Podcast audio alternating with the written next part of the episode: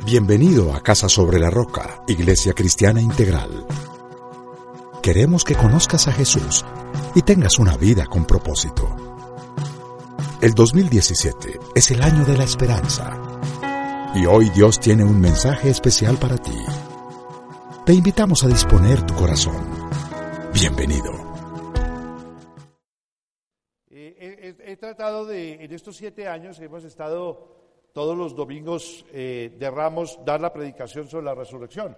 Hoy traemos, hoy, hoy no le voy a traer un, datos completamente, yo estaba preguntando, yo quiero dar una predicación eh, concisa un poco, sin, claro, yo, yo, he dado predicaciones de los datos históricos, de cómo se comprobó que Cristo resucitó, de todas las apariciones que Jesús Cristo después de, de, su resurrección, cuántos días duró en la tierra, que duró alrededor de 40 días acá en la tierra después de que fue, después de que resucitó y vino la ascensión, de todos esos temas que los hemos mirado históricos, pero hoy vamos a tener un tema que se llama, el título es Consideraciones sobre la resurrección de Jesús desde Filipenses.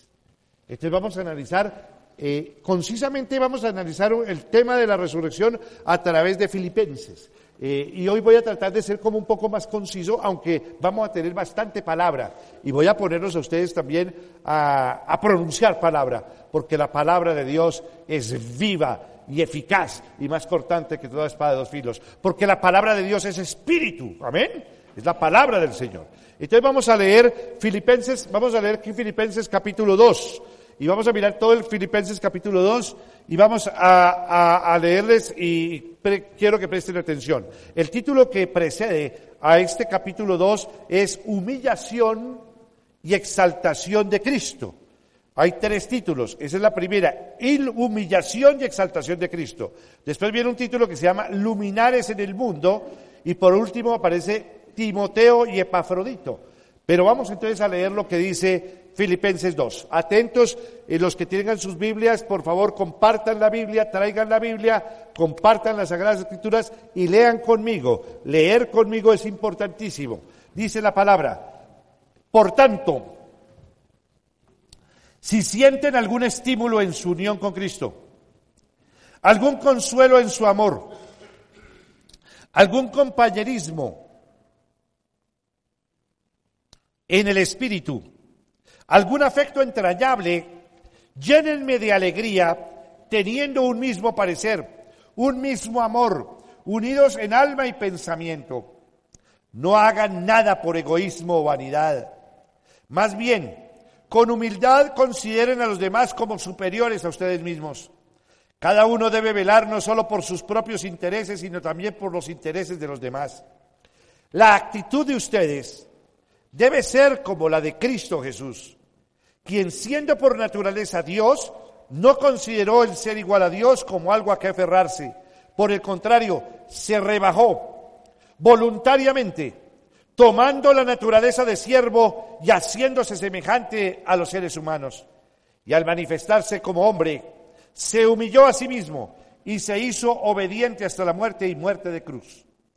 Por eso Dios lo exaltó hasta lo sumo y le otorgó el nombre que está sobre todo nombre, para que ante el nombre de Jesús se doble toda rodilla en el cielo y en la tierra y debajo de la tierra y toda lengua confiese que Jesucristo es el Señor para gloria de Dios Padre. Así que, mis queridos hermanos, como han obedecido siempre, no solo en mi presencia, sino mucho más ahora en mi ausencia, lleven a cabo su salvación con temor y temblor, pues Dios es quien produce en ustedes tanto el querer como el hacer para que se cumpla su buena voluntad. Háganlo todo sin quejas, ni contiendas, para que sean intachables y puros hijos de Dios sin culpa en medio de una generación torcida y depravada. En ella ustedes brillan como estrellas en el firmamento, manteniendo en alto la palabra de vida. Así en el día de Cristo me sentiré satisfecho de no haber corrido ni trabajado en vano. Y aunque mi vida fuera derramada sobre el sacrificio y servicio que proceden de su fe, me alegro y comparto con todos ustedes mi alegría así también ustedes alégrense y compartan su alegría conmigo. Espero en el Señor Jesús enviarles pronto a Timoteo para que también yo cobre ánimo al recibir noticias de ustedes. No tengo a nadie más, como Él, que se preocupe de veras por el bienestar de ustedes, pues todos los demás buscan sus propios intereses y no los de Jesucristo. Pero ustedes conocen bien la entereza del carácter de Timoteo, que ha servido conmigo en la obra del Evangelio, como un hijo junto a su padre. Así que espero enviárselo tan pronto como se aclaren mis asuntos. Y confío en el Señor que yo mismo iré pronto. Ahora bien, creo que es necesario enviarles de vuelta a Epafrodito, mi hermano, colaborador y compañero de lucha, a quien ustedes han enviado para atenderme en mis necesidades. Él los extraña mucho a todos y está afligido porque ustedes se enteraron de que estaba enfermo. En efecto, estuvo enfermo y al borde de la muerte, pero Dios se compadeció de él. Y no solo de él, sino también de mí, para no, añadir tristeza a mi tristeza. Así que lo envío urgentemente para que al verlo de nuevo, ustedes se alegren y yo esté menos preocupado. Recíbanlo en el Señor con toda alegría y honren a los que son como Él, porque estuvo a punto de morir por la obra de Cristo, arriesgando la vida para, para suplir el servicio que ustedes no podían prestarme. El, el tema central de la predicación de hoy es la resurrección de Jesús reivindica su humillación voluntaria y nos sirve de paradigma. Repito, el tema, la resurrección de Jesús reivindica su humillación voluntaria y nos sirve de paradigma. Hoy no voy a dar una predicación histórica, hoy no voy a dar una predicación eh, eh, conforme la he dado en, otras oportunidades donde hemos analizado las diferentes teorías sobre la resurrección, sino hoy voy a ser un poco más conciso, tratando de, extraer, yo llegaba y me preguntaba... Eh, en estos días, Señor, quiero una, pues, dame una predicación, Padre Celestial, que sea, que sea muy sucinta y que seamos, seamos concretas, que sea muy concreta. Entonces, eh, podríamos pasar mucho tiempo hablando de las razones por, por las cuales la resurrección de Jesús es de vital importancia. Pero quiero que miremos unos puntos fundamentales de la resurrección. Primero, el primer punto que queremos y la primera consideración que queremos analizar es que muestra la resurrección de Cristo, muestra que Dios aceptó su sacrificio por nuestros pecados. De por sí que Jesús, el mismo Padre, fue el que estableció un plan de redención para el hombre. Eh, al hacer, eh, tenía, eh, tuve varias predicaciones. Es más, junto con esta, fueron cuatro predicaciones que, que, estuve trabajando para la predicación de hoy. una de ellas era la redención. La redención de Cristo y el significado de la muerte de Cristo y la redención. Me, llamaba mucho la atención que utilizaba mucho a uno de los de los teólogos Hodge. Eh, y Hodge hace unos análisis bien interesantes sobre la, función del Padre, que el Padre elige. Ojo con esto, el, el Hijo redime y el Espíritu Santo revela. Ojo con esto. El Padre elige, eh, el Hijo redime y el Espíritu Santo revela. La revelación. Están las tres acciones del, Padre. Pero es bien interesante lo siguiente. El primer punto que, se quiere analizar dentro de la resurrección es que la resurrección muestra que Dios aceptó su sacrificio por nuestros pecados. Aquí es importantísimo eh, recalcar lo siguiente. De nada le sirven sus sacrificios. Dígale a la persona de derecha izquierda, de nada le sirven los sacrificios. Ni, ni aunque usted se suba a Monserrate, de rodillas, eso no sirve. ¿Por qué? Porque el único sacrificio válido para Dios es el que hizo su Hijo Jesucristo, porque Él es sin pecado y sin mancha. Entonces, iglesia, rompemos acá uno de los paradigmas que se tiene aún en Semana Santa, que en Semana Santa hay romería. Ahorita abrieron nuevamente, eh, eh, hubo más de 70 mil personas en Monserrate, en Bogotá, subiendo a Monserrate. Muchas veces dice para expiar sus culpas.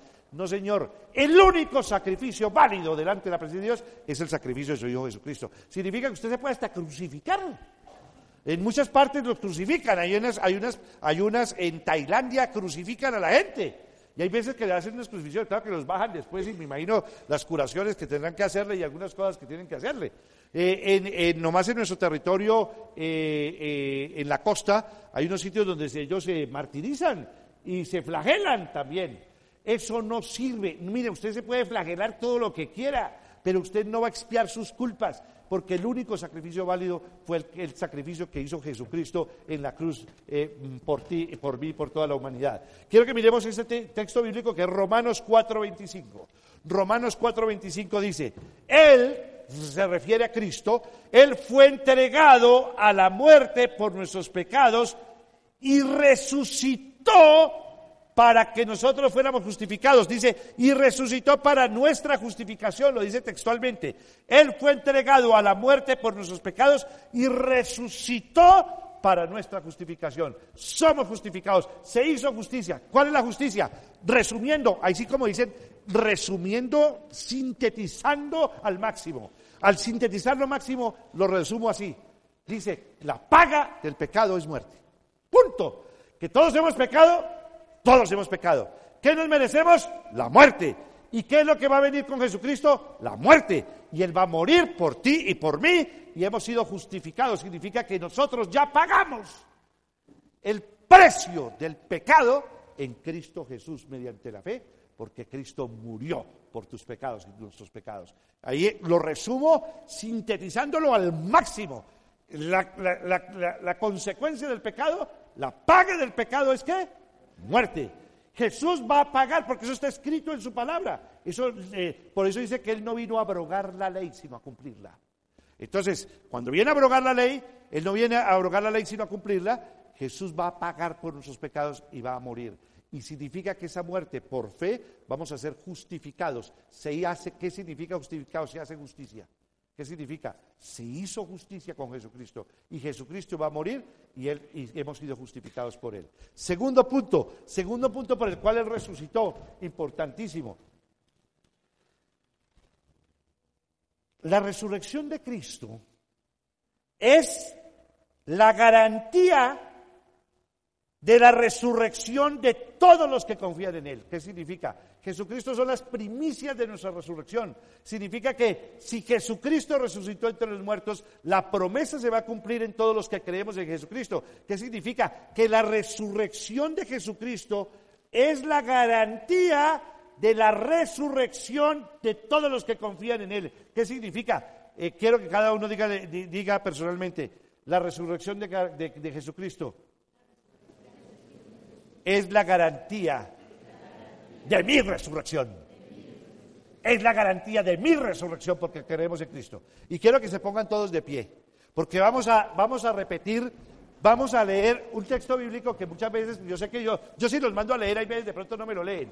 Pero hoy en la resurrección vamos a leerlo porque es Primera de Corintios 15. Y el texto bíblico que vamos a leer es Primera de Corintios 15 y vamos a, repetirlos todos al unísono. Yo voy eh, eh, también a la cuenta de tres. Vamos a empezar a, eh, mm, decir el versículo. Mire, mire, yo quiero que ustedes lo pronuncien con su boca.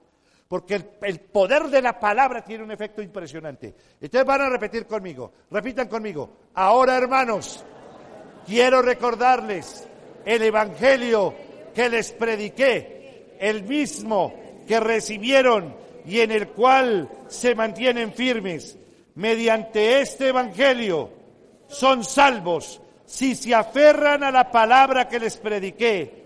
De otro modo, habrán creído en vano, porque ante todo les transmití a ustedes lo que yo mismo recibí que Cristo murió por nuestros pecados según las Escrituras, que fue sepultado, que resucitó al tercer día según las Escrituras y que se apareció a Cefas. Y luego, sigan leyendo.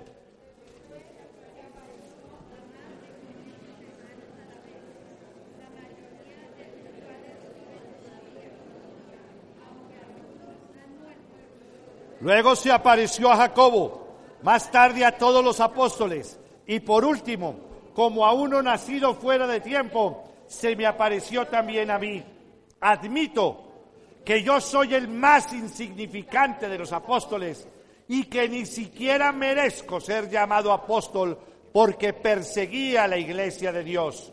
Pero por la gracia de Dios soy lo que soy y la gracia que Él me concedió no fue infructuosa.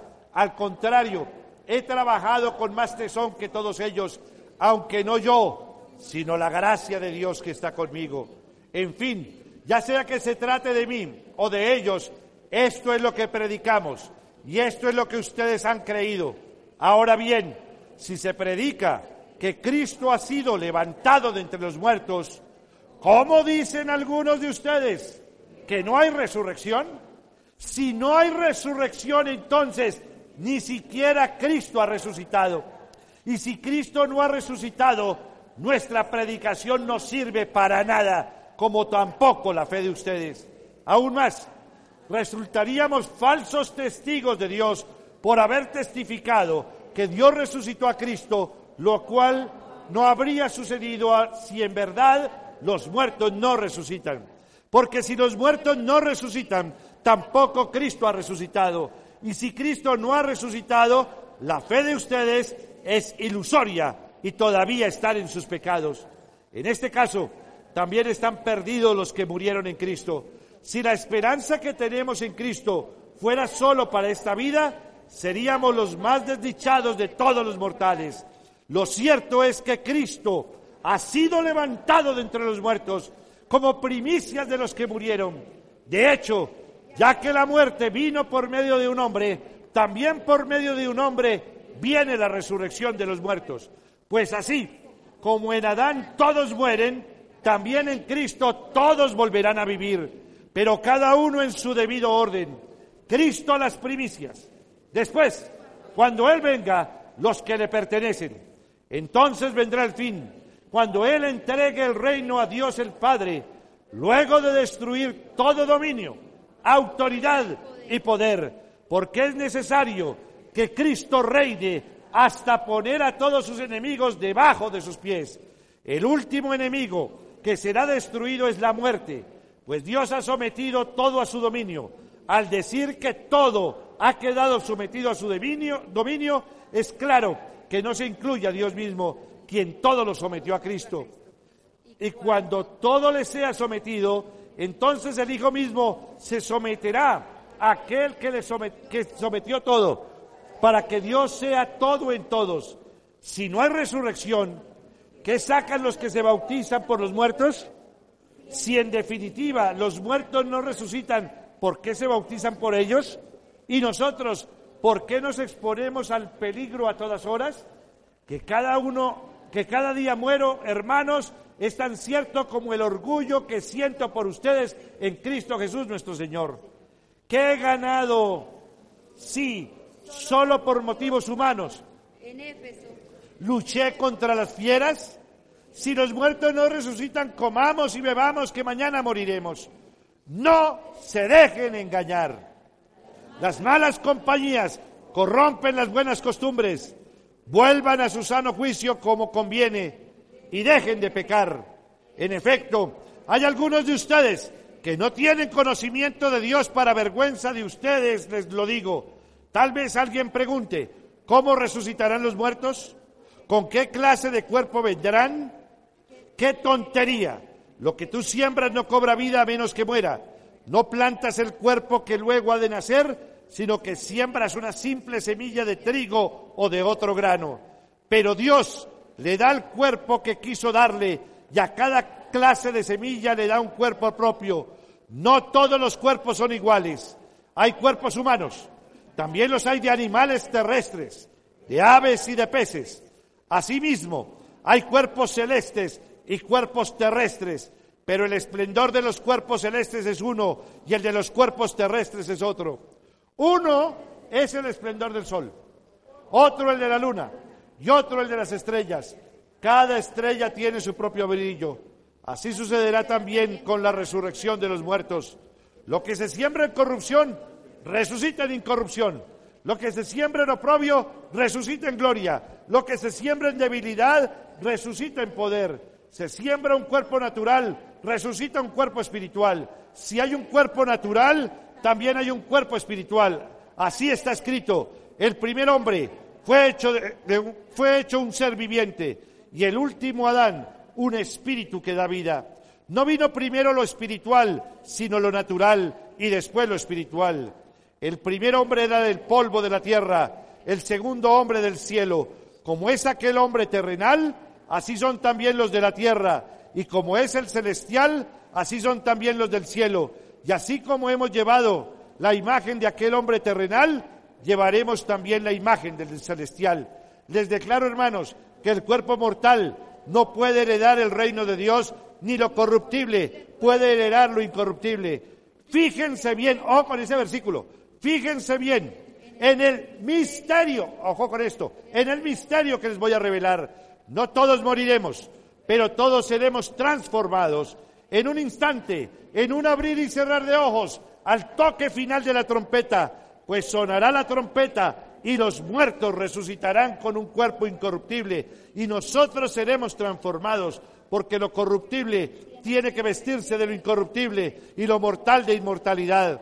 Cuando lo corruptible se vista de lo incorruptible y lo mortal de inmortalidad, entonces se cumplirá lo que está escrito. La muerte ha sido devorada por la victoria.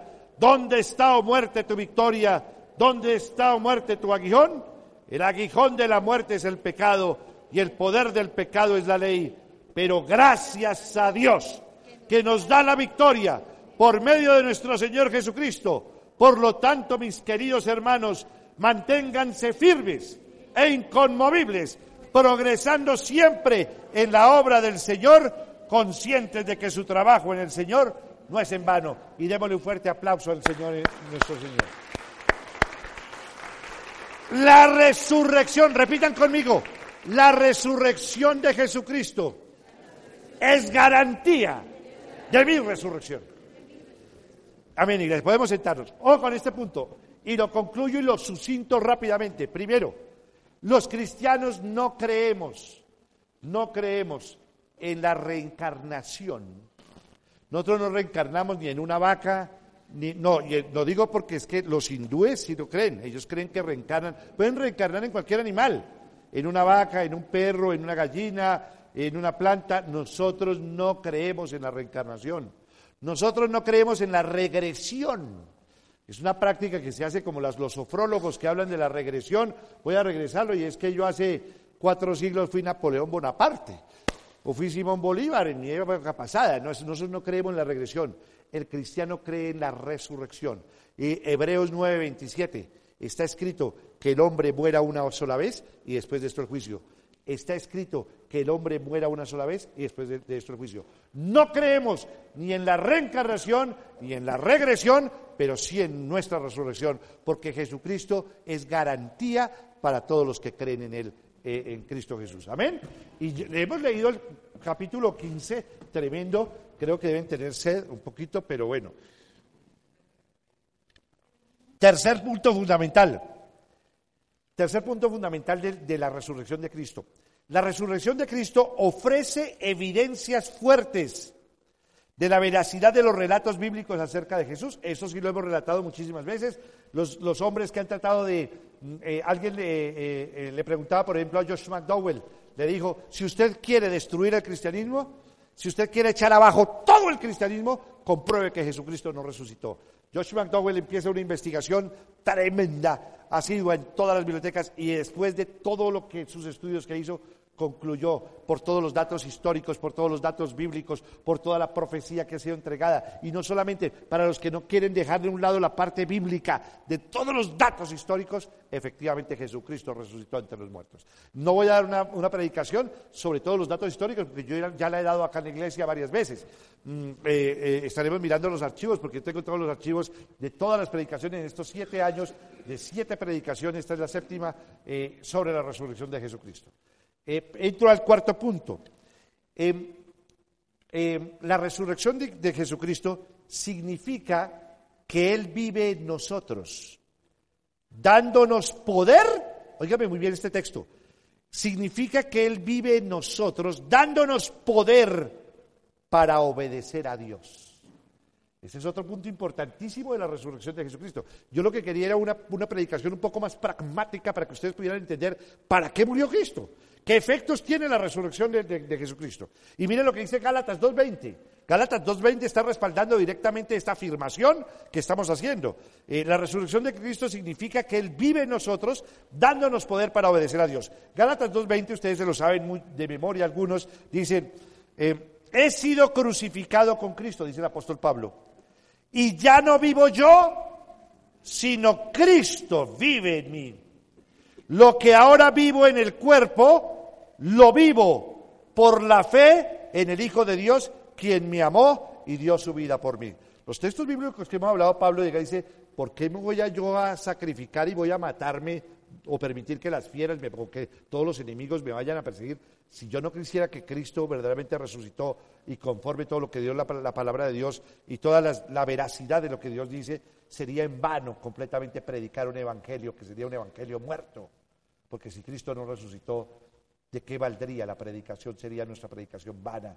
Pero yo realmente creo, y precisamente los apóstoles entregaron toda su vida, y no solamente toda su vida, sino todo el cristianismo como ha crecido. Eh, eh, entramos entonces al quinto punto. Tenemos, eh, no, tenemos el primero, muestra que Dios aceptó su sacrificio y nuestros pecados. El segundo es la garantía de la resurrección de todos los que confían en Él. Tercero, ofrece evidencias fuertes de la veracidad de los relatos bíblicos. Cuarto, significa que Él vive en nosotros dándonos poder para obedecer a Dios. Quinto, significa que Él está con nosotros, dándonos también poder para cumplir con la misión que nos han encomendado. Dios tiene un propósito con su resurrección y Dios tiene un propósito contigo, Dios tiene un propósito con tu familia, con tu hogar, Dios tiene un propósito con todas las personas que tú tienes, tus allegados. Mateo 28, 20 dice, enseñándoles a obedecer todo lo que les he mandado a ustedes y les aseguro que estaré con ustedes siempre hasta el fin del mundo. Esta es una promesa de Dios que usted tiene que aferrarse. Cuando usted se siente solo, cuando usted se siente abandonado, usted no está solo, usted no está abandonado porque Dios prometió que estará contigo hasta el fin del mundo. Eh, próxima, pues la, próxima vez vamos a estar ya es directamente ya con el Señor disfrutando de su presencia. Pero el Señor está aquí en la tierra acompañándote. Dígale a la persona a la derecha izquierda, ten la certeza y la seguridad. ten la certeza y la seguridad de que Cristo camina contigo. Tiene que caminar con Él, ¿no? Tiene que caminar con Él. Tiene que caminar con Él. El sexto punto. La resurrección de Cristo significa que algún día, óigame muy bien, esta es una promesa para los que hemos anhelado justicia en la tierra. Tengo hambre y sed de justicia, dice eh, eh, eh, la palabra y también dice la, la, canción, la alabanza. Significa que algún día Él, es decir, Cristo, establecerá justicia en la tierra. Significa que algún día Él juzgará a todos. Hechos de los Apóstoles 17:31 y vamos a mirar también Hechos 17:31. Dice Hechos 17:31. Él ha fijado un día él ha fijado un día en que juzgará al mundo con justicia por medio del hombre que ha designado. De ello ha dado pruebas a todos al levantarlo dentro de los muertos. Cristo va a venir pronto y por eso le digo yo que eh, realmente por el que hay que trabajar es por Cristo.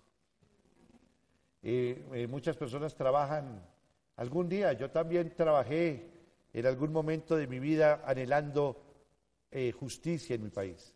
Nací un 9 de abril en, uno de los aniversarios de la muerte de Jorge Elías Gaitán. Aquí han matado a Galán. Yo me acuerdo que cuando estaba Galán, con todo respeto lo digo, y con toda la, rectitud de mi corazón, eh, estudiante también entregado, buscando justicia en nuestro país, buscando verdaderamente que este país sea enderezado hasta que tuve un encuentro personal con Cristo.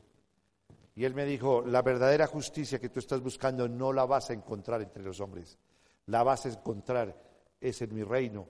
Y no solamente en mi reino, sino que en tu reino, en la tierra, va a establecerse un reino de justicia, paz y alegría y de Jesucristo. Ahora lo tengo claro, por el que tengo que trabajar hasta que tenga el último aliento de vida es por el Rey de Reyes y el Señor de Señores, que es Jesucristo. Y démosle un fuerte aplauso porque Él va a establecer algún día la justicia en esta tierra. Me sacó de ese medio. Yo estaba metido en el medio de la politiquería, si se llama. Démosle el tiempo. No, dañemos el término política porque sería insultar a los griegos, insultar a, tantas. Pero, pero, pero eh, indudablemente Dios me sacó de un medio muy complejo. Y le doy gracias a Dios que me haya sacado para que pueda yo entender verdaderamente que el verdadero reino es el reino que viene de Jesucristo y al que tengo que trabajar con amor, con entrega, como cuando lo hacía yo anteriormente también y lo hacía en el mundo por los políticos y por, por un político que le entregaba también y lo hacía con todo el fervor, pero ahora es mucho más porque sé y tengo la certeza que Jesucristo sí es el Rey de Reyes y el Señor de Señores. Siguiente punto. Eh, creo que viene siendo el séptimo, octavo, séptimo. Eh, eh, la resurrección de Cristo es la garantía de que algún día seremos reunidos con nuestros seres queridos que han dormido en Cristo. Mire esta promesa tan bonita. Los que ya murieron en Cristo, dice que es la garantía, la resurrección de Cristo es la garantía de que algún día seremos reunidos con nuestros seres queridos que han dormido en Cristo. Primera de Tesalonicenses 4 del 13 al 18. Y Primera de Tesalonicenses 4 del 13 al 18 dice, hermanos, no queremos que ignoren lo que va a pasar con los que ya han muerto, para que no se entristezcan como esos otros que no tienen esperanza. ¿Acaso no creemos que Jesús murió y resucitó? Así también Dios resucitará con Jesús a los que han muerto en unión con Él. Conforme a lo dicho por el Señor, afirmamos que nosotros, los que estemos vivos y hayamos quedado hasta la venida del Señor, de ninguna manera nos adelantaremos a los que hayan muerto el Señor mismo descenderá del cielo con voz de mando, con voz de arcángel y con trompeta de Dios, y los muertos en Cristo resucitarán primero. Luego los que estemos vivos, los que hayamos quedado, seremos arrebatados junto con ellos en las nubes para encontrarnos. ¿Qué significa? Que si usted tiene seres queridos que murieron en Cristo, nos vamos a encontrar con Cristo en su segunda venida. Esto es una promesa extraordinaria. Para los que no tienen esperanza, nosotros sí tenemos nuestra esperanza y mi esperanza es Cristo Jesús. Y Cristo resucitó entre los muertos y ten la certeza que te vas a encontrar con tus seres queridos siempre y cuando ellos hayan caminado con Cristo. Por eso es lo que yo les digo, la tragedia humana más grande es que la gente se muera sin Cristo. La tragedia más grande es que sus hijos se vayan y se mueran sin Cristo. Que su esposa, su esposo, o su papá o su mamá, si los tiene vivos, predíqueles el Evangelio, háblenles las palabras, consiéntalos, denles amor, háblenles de Cristo, porque sería muy trágico después no encontrarnos con ellos posteriormente. Y recuerden eso que eso sí, pero lo que sí nos promete el Señor es que nos vamos a encontrar. Entonces, iglesia, qué promesa tan bonita. Miren la garantía de lo que es la resurrección de Jesucristo. Por lo tanto, anímense a otros con estas palabras. Sin embargo, esta mañana, por el amor al tiempo, me limitaré a reflexionar sobre algunas implicaciones de la resurrección de Jesucristo vistas en Filipenses 2. Eh, tomo eh, este primer preámbulo, que es una cosa súper rápida, entro a un primer punto, que es la resurrección es el inicio de la exaltación de Cristo. Miren estos puntos que tal vez de pronto no lo habíamos expuesto. Yo le decía, Señor, quiero una predicación que sea diferente para poder entender un poco más, aunque tengo que hacerlo sucinto, no puedo, cada punto es para analizar. Todo ese texto de 1 Corintios 15 es para desglosarlo y nos saldrían muchísimas predicaciones. Pero entramos al primer punto. La resurrección es el inicio de la exaltación de Cristo. Filipenses 2, del 9 al 11.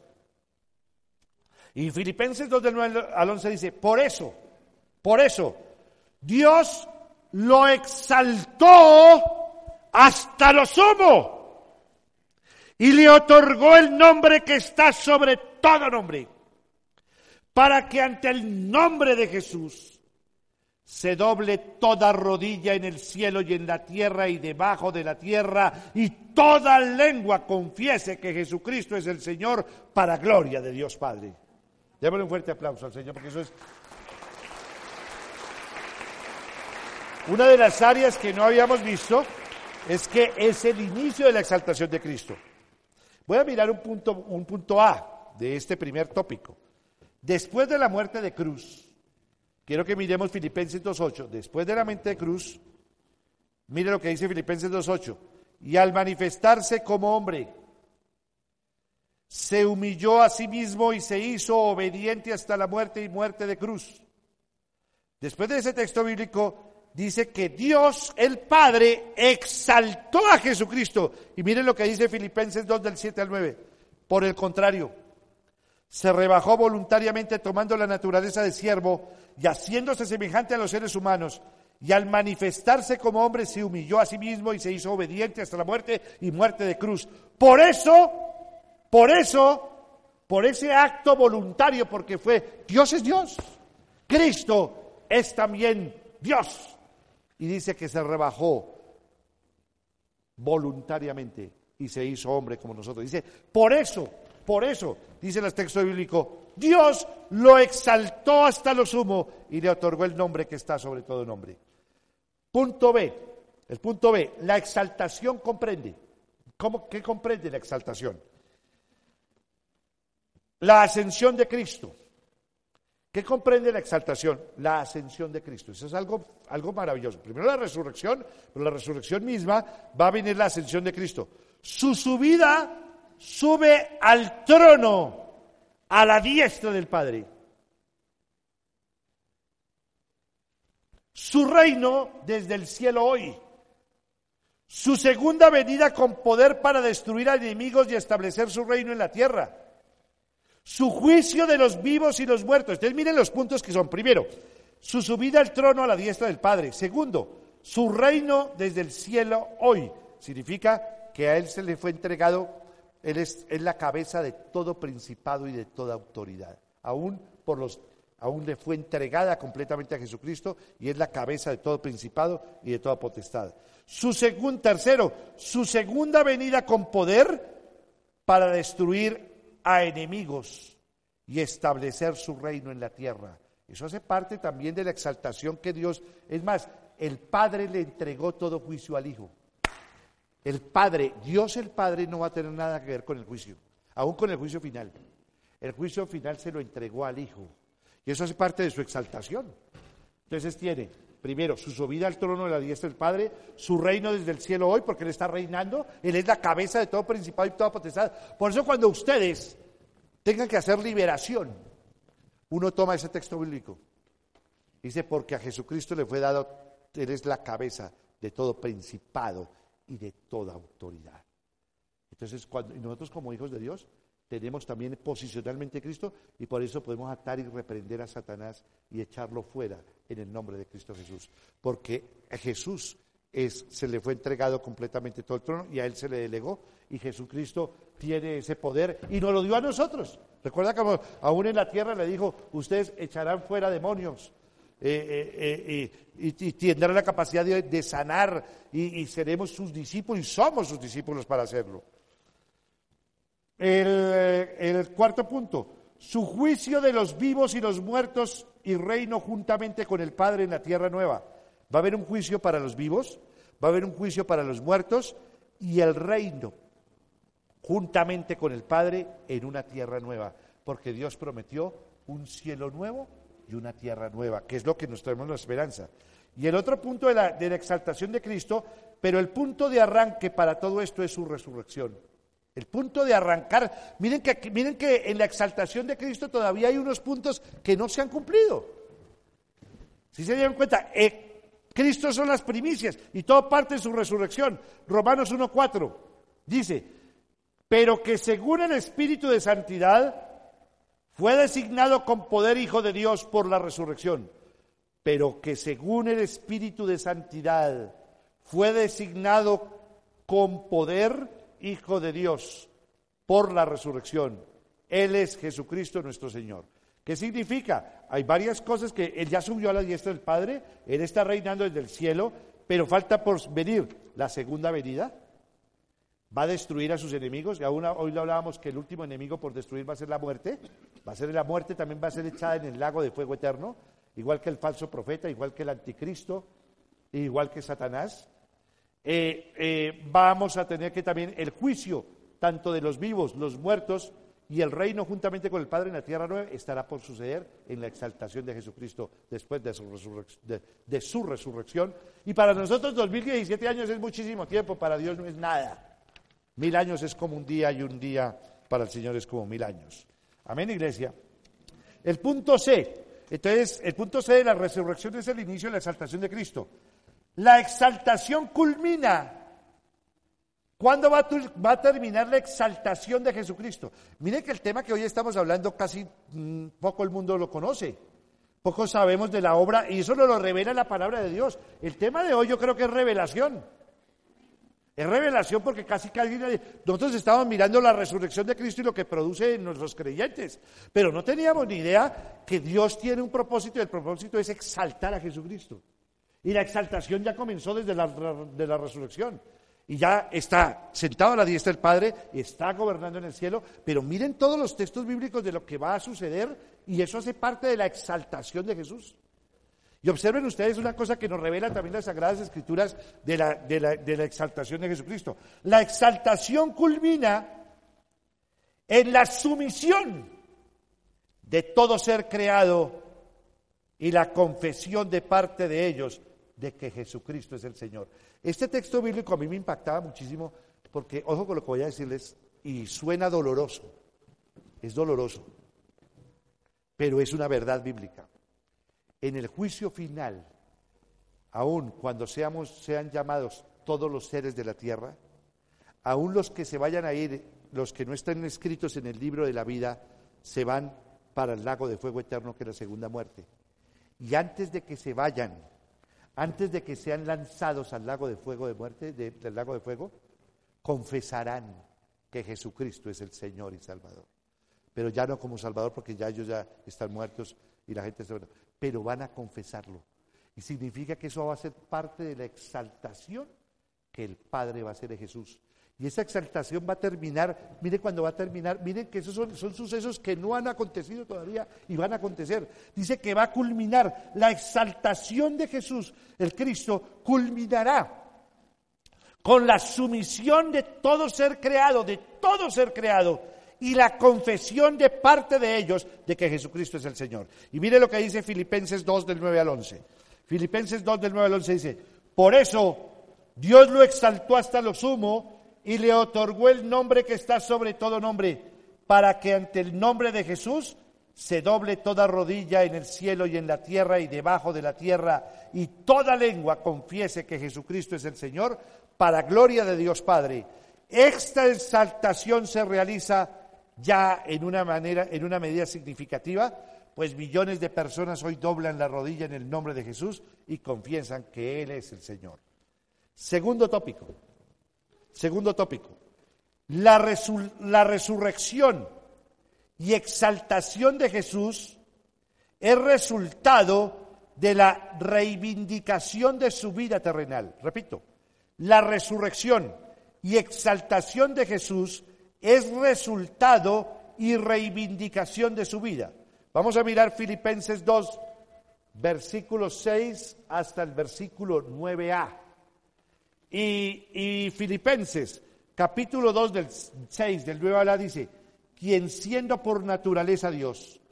miren, son tres verdades bíblicas absolutas. El resumen del cristianismo se resume en estos tres puntos. Primero, que Jesucristo es Dios.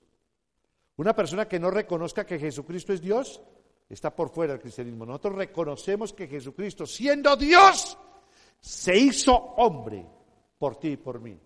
Segunda verdad bíblica absoluta, que Jesucristo murió por mis pecados y por todos los pecados de la humanidad para la salvación. Es la segunda verdad bíblica y los ejes fundamentales de la fe cristiana. Primero, la primera cuál es? Que Jesucristo, siendo Dios, se hizo hombre por mí. Segunda, que Jesucristo murió por ti y murió por mí para la, para la salvación de los hombres. Cargó con, sus, con nuestros pecados, con nuestras enfermedades, con nuestras, con nuestras dolencias. Se hizo maldición por nosotros y Él pagó y Él nos justificó y Él nos santificó. Pero eso se obtiene por fe. Y la tercera, la tercera verdad bíblica absoluta que Jesucristo resucitó entre los muertos.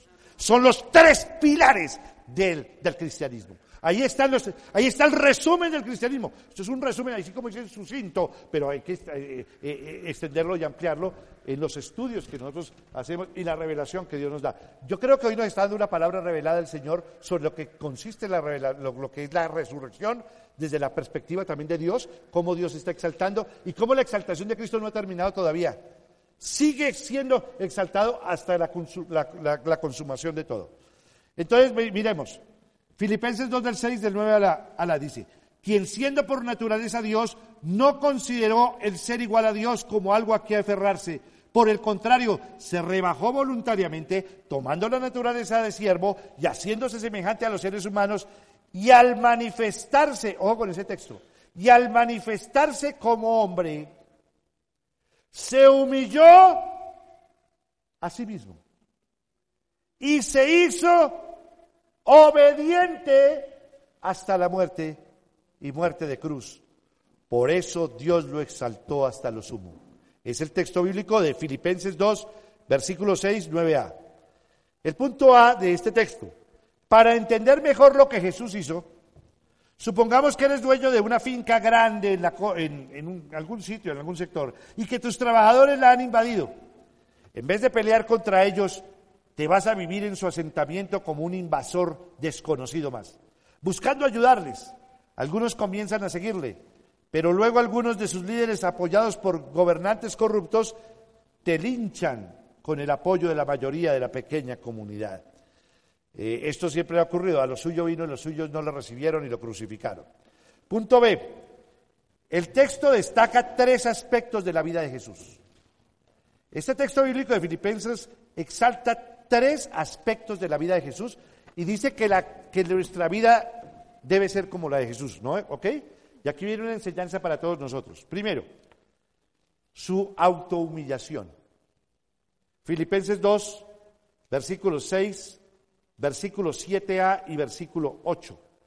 Dice, quien siendo por naturaleza Dios no consideró el ser igual a Dios como algo a que aferrarse, por el contrario se rebajó voluntariamente y al manifestarse como hombre se humilló a sí mismo y se hizo obediente hasta la muerte y muerte de cruz. Se humilló a sí mismo. Una de las características que nos cuesta al hombre es humillarnos. Pregúntele a la persona de la izquierda, ¿a usted le cuesta humillarse? Pero una cosa es humillarse con amor y otra cosa es humillarse con rabia. Es que eso es diferente. Jesucristo se humilló por amor a nosotros. Él no lo hizo por rabia. Usted no ha visto que una persona que le dicen a uno, como cuando le dicen a dos chiquitines, a dos chiquitines que se pelean, pídale perdón. Y, hacen así, bravos, pero bravos, pídale perdón. Y ya como está bajo autoridad, de pronto le dice el chiquitín, pues dóleme. Pero por pues dentro está con una piedra tenaz. Como decirle a una persona, tiene usted que perdonar a alguien y tiene que humillarse. Bájele. ¿Y usted no han escuchado esta frase? Pastor, pero ¿por qué a mí? Todas las veces a mí. Él no, él no sé, todas las veces me toca a mí. Y yo todas las veces soy el que me humillo. Y yo soy todas las veces el que le pido perdón. Y el otro nada. yo estoy cansado, pastor, ya me llenó, ya, ya no más. ¿Por qué todo a mí? ¿Por qué yo soy el que tengo que humillarme? Y eso lo escucho muchas veces en los seres humanos. Una de las dificultades del ser humano es aprender a ser humilde y humillarnos. Ese es el punto tremendo y esa es una característica de Jesucristo. Y mire que siendo Dios se humilló y se hizo obediente hasta la muerte de cruz. Esa, obediencia fue algo maravilloso. Aún la Biblia dice que por lo que padeció aprendió obediencia. Porque Jesús, Dios a quién tenía que obedecer si Él es Dios. ¿A quién tenía que obedecer? A nadie. Dice la Biblia que por lo que padeció. O diga, dígale, Así sea las malas, tiene que aprender a obedecer. Dígale al vecino de la derecha izquierda. Así sea con disciplina. Por lo que padeció, aprendió obediencia. A nosotros nos cuesta obedecer, y ese es el punto crítico. El cristianismo se centra en, el amor a Dios. ¿Y cómo lo amamos? Fácil, dice el Señor, pero eso es fácil. Dice Dios, oye, pero ustedes ¿por qué no entienden? Fácil. ¿En qué consiste el amor a Dios? En que guardemos sus mandamientos y estos no son difíciles de cumplir, pero al hombre sí le hace difícil. Y nos cuesta obedecer porque nos cuesta humillarnos, porque nos cuesta reconocer su palabra, porque nos cuesta reconocer su verdad. Vaya a decirle a uno una mujer ahora, sométase a su esposito, sujétese a él en todo, ¿Qué me voy a sujetar yo, pastor, con ese semejante? ¿Semejante qué? Sí, podrán decir un truán. Es un truano, lo que diga o lo que está. Honren a padre y a madre para que la no, cantidad de textos bíblicos que no se obedecen. ¿Por qué no obedecemos? ¿Por qué no hay un espíritu de obediencia? ¿Por qué no nos humillamos? Pregúntele al vecino a la derecha izquierda, ¿es usted orgulloso o usted es humilde? No conteste, no le conteste nada a la, la pareja porque más de uno dirá. Muchos dirán, hable más, pastor, hable más, pastor, diga, diga más, diga más. Humíllense. Miren, ese es un primer punto del texto de los tres aspectos de la vida de Jesús, humillación. Segundo punto que es tremendo de Jesús, para que lo aprendamos todo, su servicio. Él entregó su vida por nosotros. Él nos ha servido. Él antes, aún antes, eh, en su momento de la Santa Cena, antes de la Santa Cena, antes del evento de la Santa Cena, vino cuando Él lavó los pies a los discípulos. En un acto también de, humillación y de exaltación, eh, pues lógicamente, eh, hablándole a ellos que ellos tenían que hacer lo mismo, el servir. ¿Usted está sirviendo? No a sus propios intereses, sino servir a los demás. Dice Filipenses 2.7. Por el contrario, se rebajó voluntariamente tomando la naturaleza de siervo, ser siervo, y haciéndose semejante a los seres humanos. Jesús nos va a enseñar una característica tremenda, es el servicio. Usted vive para servir. Dígale a la persona de la izquierda, usted vive para servir. Aún los grandes teólogos están sirviendo a la humanidad sacando sus teorías y, estudiando las Sagradas Escrituras. Aún el intelectual, Aún el científico que está metido allá para buscar las, vacunas contra la malaria, contra las enfermedades. Aún el ingeniero que está trabajando con todos los últimos eh, elementos, ojalá que sean renovables y, que no, produzcan nada, eh, daño contra la naturaleza. Eh, tantas cosas. Uno debe servir para la humanidad. Los que tenemos que servir a Mocoa. Ahorita que ustedes nos hemos ayudado, pero, pero necesitamos seguir sirviendo porque ayudándonos los unos a los otros. Muchas veces usted no se da cuenta que le deja la carga a los demás. Espositos, hagamos algo, algo, algo, rompamos paradigmas. Rompamos paradigmas. Eh, por esta semana, por, por esta semana, vamos a hacer un acto chévere. Cuando vean a su esposita que vaya a lavar la losa o algo, usted le diga, no, te me sientas, te sirvo un tinto y voy a lavar y voy a servir. Vamos a servir, varones, vamos a servir. Demos un aplauso al Señor. Por lo menos, iglesia. Ya comprometido una semana. Ya me comprometí una semana.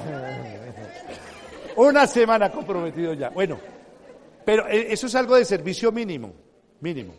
Pero yo quiero que, ¿por qué no lo hacemos? Y hagámoslo de, hagámosle a ella y te vas a sentar a tomarte un tinto, te lo voy a servir o yo te lo preparo, te sientas y yo voy a hacer eso. Entonces vamos, vamos los hombres, vamos a hacer eso, porque en su gran mayoría, en su gran mayoría, pues lógicamente la mujer también está en un servicio, eh, nosotros también servimos y nosotros también trabajamos y lo hacemos. Pero en un acto de servicio como cabezas, vamos a tener un trabajo, espositos, para esta semana. Esta semana vamos a servir y vamos a servir y vamos a colaborar. Amén. Otra característica era la segunda actitud de Jesús, el servicio. Tercero, su autosacrificio hasta de su vida. ¿Qué significa? Esto sí ya es, esto sí ya lo hace Jesús tremendamente, que es algo muy poderoso. La Biblia dice que Él se entregó su vida por su iglesia. A uno de los esposos les dice, usted debería entregar su vida por su esposa debería aún morir por ella. Ahorita, no, vaya, si allá con otro y me consigo otra, o alguna cosa, o me consigo otros si son homosexuales. La humanidad está al revés, ¿no? Pero mire, el, el otro punto de Cristo es algo tremendo. Su autosacrificio hasta su vida. Filipenses 2, 6, 8b. Yo les hago una pregunta. Ustedes ojalá se acuerden de esta pregunta cuando el pastor se las hizo y ojalá se acuerden con eso. Cuando vengan las persecuciones a causa de Cristo, espero que usted no se voltee. Espero que usted siga firme. Espero que cuando llegue el momento de colocarse en el chip para comprar y vender, usted no se voltee y dé la espalda a Cristo, porque Cristo entregó su vida por ti y por mí y fue hasta la muerte. Y significa que nosotros deberíamos tener la actitud de Cristo, de morir por nuestra creencia y porque creemos en Jesucristo con una finalidad absoluta, que en Jesucristo tenemos la vida eterna y en la salvación. Espero que cuando vengan las persecuciones, porque ahorita estamos sentados acá en la iglesia, pero ya empezaron las persecuciones. En muchos lugares del mundo, estábamos hablando con el pastor Darío en Siria, me comentaba un dato histórico ayer el pastor Darío que estábamos reunidos, em, de que, eh, se me olvidó el nombre porque él, utilizó un, nombre especial. ¿Ustedes recuerdan Felipe cuando em, bautizó al eunuco? Que lo bautizó y se fue. Ese eunuco después fue uno de los, de los de los iniciadores de la iglesia en, ese, en, el sitio de Oriente, es en Oriente, y se unió en una iglesia. Me decía el pastor Darío que a él lo invitaron a predicar en, el, en, esas iglesias donde del origen y fue el enuco. Dios nunca hace nada sin un propósito. Si usted llegó a los pies de Cristo, es porque Dios tiene un propósito contigo. Y no podemos parar. Significa que no solamente es darle la salvación, significa que Dios lo llamó para que usted cumpla un propósito. No dejemos de pasar esta vida sin cumplir el propósito de Dios. Tres características, su autohumillación, su servicio y su autosacrificio. Em, tercer punto, el tercer tópico. Para ser exaltados, Pablo llama a los filipenses a imitar la vida de Jesús. Ese es el punto del cristianismo. La crisis del cristianismo es porque los cristianos no siguen a su maestro o no lo hemos seguido. Y quiero hacer una pregunta contundente acá, que estaba, estaba, va directa al corazón. Usted, usted es cristiano, hagámonos la primera pregunta, ¿usted es cristiano? Si es cristiano, ¿usted ha obedecido lo que Dios enseña o usted ha hecho quedar mal a Cristo? ¿Usted ha sido mal testimonio? ¿Hemos sido mal testimonio? Y si no ha sido mal testimonio, ese no es el camino. Precisamente porque la gente, porque se quiere alejar del cristianismo. Porque, ahora, eso no significa que uno sea perfecto, porque todos fallamos. Pero lo más importante es que su vida refleje a Cristo, aún en la equivocación, a uno no pedir perdón, a uno buscar la restauración en Cristo, que es la parte más bonita, que es lo que hizo David. David reconoció su pecado, se arrepintió, buscó al Señor y Dios lo exaltó. El que se humilla será exaltado. Pero una pregunta es, nosotros tenemos que dar buen testimonio. Y diga la persona derecha, es importante que demos testimonio en la casa, en el trabajo, en el colegio, en la iglesia y fuera de la iglesia. El problema número uno del cristianismo es de que la gente dice que es cristiana, pero, pero de Cristo, quién sabe, de Cristiano Ronaldo debe ser. Yo les he dicho, o cristinos, o crispetos decían en el, en el Huila, estaba diciendo en el Huila, en el Pitarito Huila, uno salió diciendo que eran crispetos, esos son cristianos, pastores, crispetos. Filipenses 2.5, la actitud de ustedes debe ser como la de Cristo Jesús. Les llama a humillarse ante sus semejantes.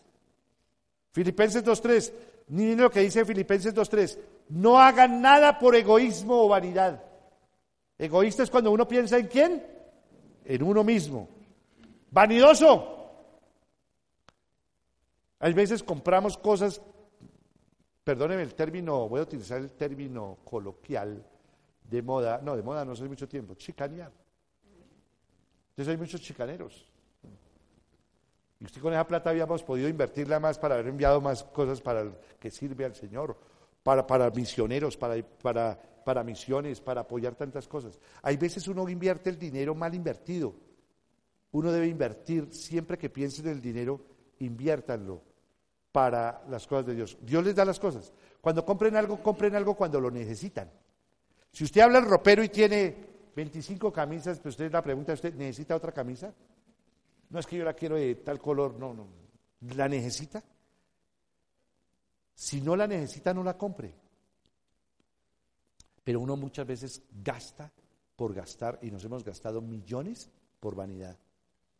Por ser vanidosos, ¿Cuánta plata se ha gastado usted por ser vanidoso? Y las cejas, y la cosa, y, hay que levantarlas, y hay que también colocarlas. Y a los hombres también que la chocolatina, y, salen con unas, con unas tangas narigueras allá en la piscina. Y se mandó a hacer la chocolatina. Vanidad. ¿Cuánta plata se gastó? vanidad y por egoísmo. Y ahí lo dice la palabra. Dice, no hagan nada por egoísmo o vanidad, más bien con humildad consideren a los demás como superiores a ustedes mismos. Les llama a servir a otros y a sacrificarse por ellos. Filipenses 2.4. Cada uno debe velar no solo por sus propios intereses, sino también por los intereses de los demás. Por eso nuestra solidaridad con Mocoa. Y tenemos que seguir siendo solidarios con Mocoa, con los niños de La Guajira, aún con la pobreza que hay acá. Aún, ¿saben qué iglesia? Ayer hablábamos y mirábamos a Esther Lucía en su amor por los hogares. Y decía, la iglesia no ha entendido que tenemos que ayudar al huérfano, tenemos que ayudar a la viuda y tenemos que levantar hogares. ¿Cómo lo vamos a levantar? Con la ayuda de todos. Si nosotros no lo hacemos, ¿qué no va a hacer? Yo le pediría a la iglesia con todo el amor, diezmen, diezmen. Denle a Dios lo que es de Dios, diezmen. Que con el diezmo, si toda la iglesia diezmara, estén, muy seguros de que, de que podemos abrir el hogar. Pero la, no diezmamos. Aún nos falta ofrendas. Hay que ser desprendidos porque Dios nos lo ha dado todo. ¿Usted qué se va a quedar? ¿Qué se va a llevar?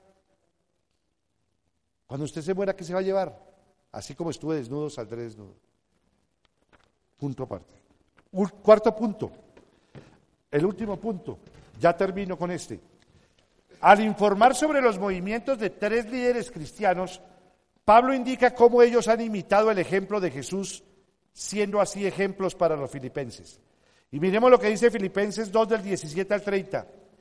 Y aunque mi vida fuera derramada, dice el apóstol Pablo, sobre el sacrificio y servicio que proceden de su fe, me alegro y comparto con todos ustedes mi alegría.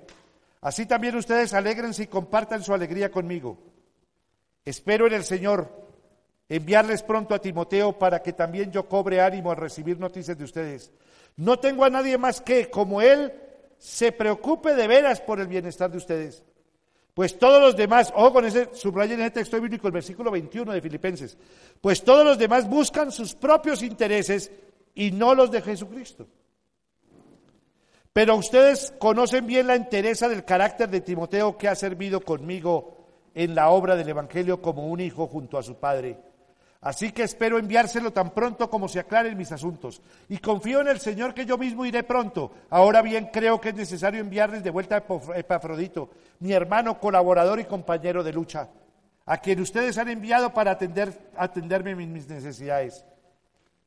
Él los extraña mucho a todos y está afligido porque ustedes se enteraron de que estaba enfermo. En efecto, estuve enfermo y al borde de la muerte.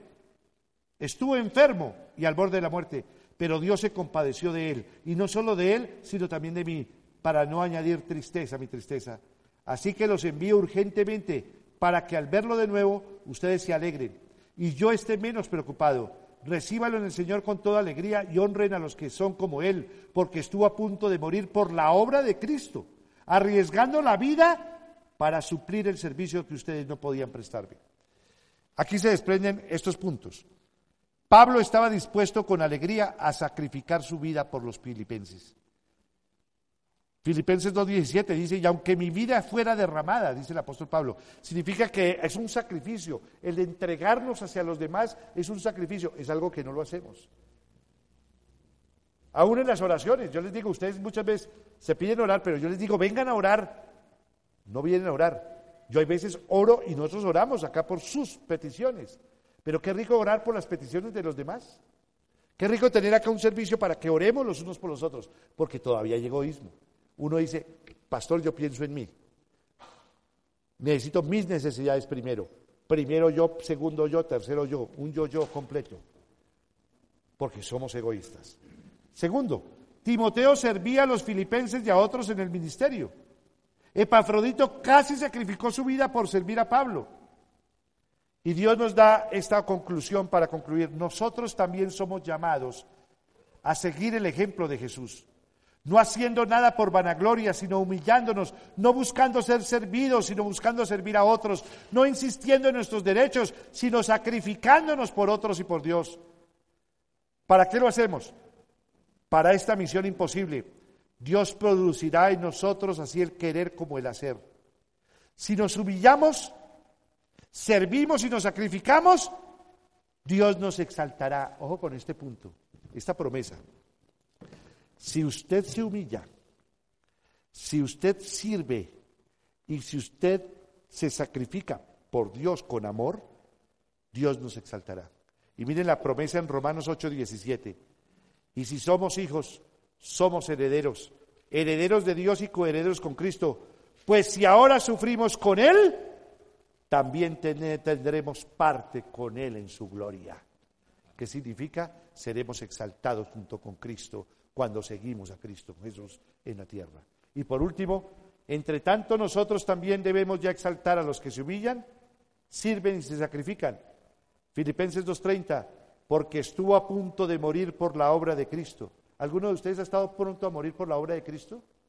Ninguno, ¿no? Yo creo que ninguno se ha matado por la obra de Cristo. Ojalá diezmáramos también para por lo menos mínimo ayudar con el diezmo. Pero tampoco lo hacemos. ¿Para qué? Para abrir más iglesias. ¿Para qué? Para más misioneros. ¿Para qué? Para abrir hogares. ¿Para qué? Para que el reino de Dios se extienda. ¿Para qué? Para que cumplamos la gran comisión. Tenemos que trabajar para la obra de Dios, iglesia. Si usted sigue trabajando únicamente esperando en usted, lo usted, lo usted, no. Dios lo bendice para que bendiga a otros. Para que usted, tiene usted salud, para que sirva, para que ayude, para que usted tenga también un sacrificio y que usted diga, diga, por ejemplo, servir en la iglesia. Aquí para que ellos estén acá a las 7 de la mañana, don Elías se viene desde Samacá, desde las 5 de la mañana está levantado para llegar acá a las 7 de la mañana. Hay un sacrificio porque hay un tiempo. Los que están sirviendo acá al Señor también necesitan un tiempo de sacrificio porque toca estar acá temprano, para que esté aquí todo funcionando desde ya a las 8 de la mañana y viene el servicio y ellos terminan hasta la 1 de la tarde, 2 de la tarde. Hay un sacrificio, pero lo hacemos con amor para Cristo Jesús que, que nazca en ustedes el querer y Dios por el querer como el hacer. Concluyo. Haya pues en nosotros este sentir que hubo también en Cristo Jesús. Es decir, que nuestra actitud debe ser como la de Jesús y Jesús debe traer unidad y creer en Él. Inclinemos nuestros rostros, vamos a orar. Padre de mi Señor Jesucristo. Señor Jesucristo y Espíritu Santo, quiero darte gracias por este tiempo. Gracias porque hoy fueron reveladas una cantidad de cosas que no conocíamos. ¿Para qué murió Cristo? ¿Cuál ha sido el motivo? su resurrección, eh, cómo Jesucristo es la primicia de la resurrección, cómo hay algo extraordinario que nos reveló y la palabra muy diferente a lo que hemos estudiado sobre la resurrección, y es de que Jesucristo fue resucitado porque Dios lo exaltará y lo exalta hasta lo sumo. Se han cumplido ya dos eventos, su ascensión, está sentado a la derecha del Padre y está juzgando, va a juzgar desde el cielo. La otra exaltación falta por cumplirse.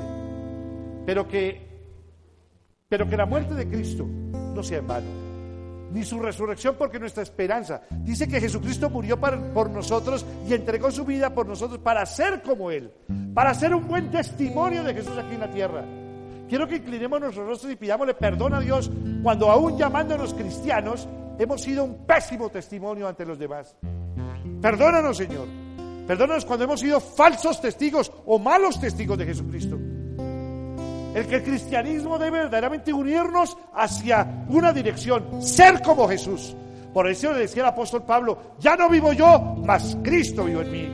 Lo que yo hago no es por mis fuerzas, sino por la gracia que vive en mí.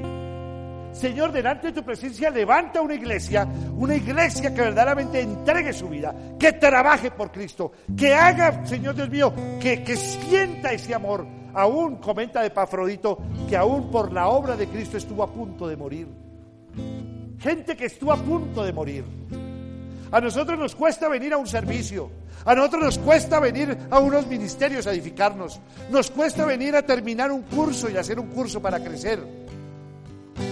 Hay veces que nos hace muy largo dos horas. Nos podemos sentar a mirar un partido. ¿Cuánto, cuánto tiempo has perdido tú en una fiesta? En una reunión, ¿cuántas trasnochadas se ha pegado usted? ¿Cuántas borracheras se ha pegado? ¿Cuántas amanecidas ha tenido usted? Y la gran pregunta, ¿eso lo ha edificado? Hemos perdido tiempo, hemos perdido tiempo de vida, cuando la vida tiene que ser centrada en Cristo. Que la actitud de ustedes sea como la de Cristo. Si Cristo resucitó entre los muertos, mi esperanza está en Cristo. La iglesia tiene que solidificarse tiene que tener una unidad, y la unidad no la da Cristo Jesús. Padre Celestial, perdónanos.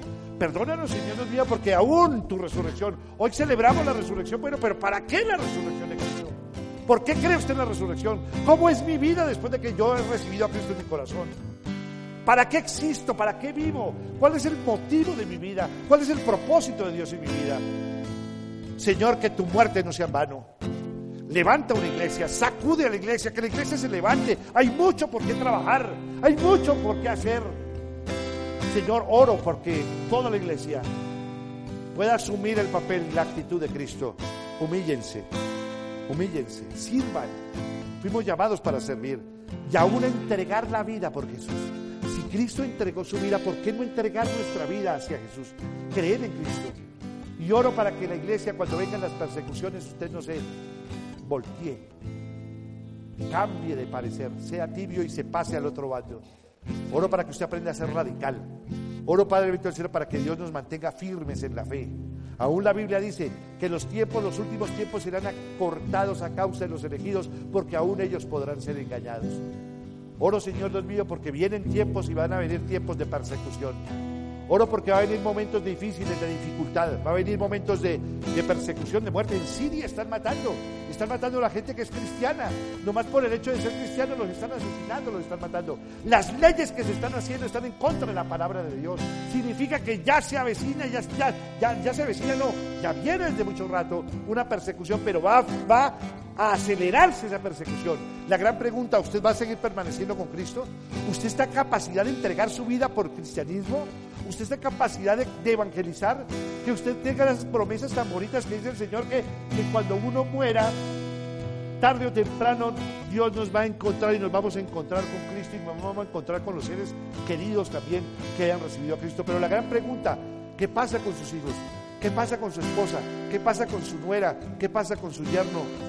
No perdamos tiempo. ¿Qué pasa con su papá, con su mamá, con sus hermanos? Si usted los ama, si usted verdaderamente los ama, si tiene algún afecto hacia ellos, evangelícelos. Trabaje, trabaje para Cristo con su testimonio de vida. Y si se ha equivocado, pídales perdón. Si no les ha pagado la plata que usted les pidió prestado, págasela. Porque hay veces hemos sido malos testimonios. Hemos pedido plata prestada a la familia y no la hemos pagado a la familia porque es hermano, porque es tío, porque es papá, porque es mamá. Hemos sido malos testimonios. Señor, levanta una iglesia que dé testimonio de Cristo. Coloca el querer como el hacer y que tu muerte no es en vano. En el nombre de Cristo Jesús y con el poder de tu Santo Espíritu he orado. Amén y amén. Démosle un fuerte aplauso al Señor. Gracias.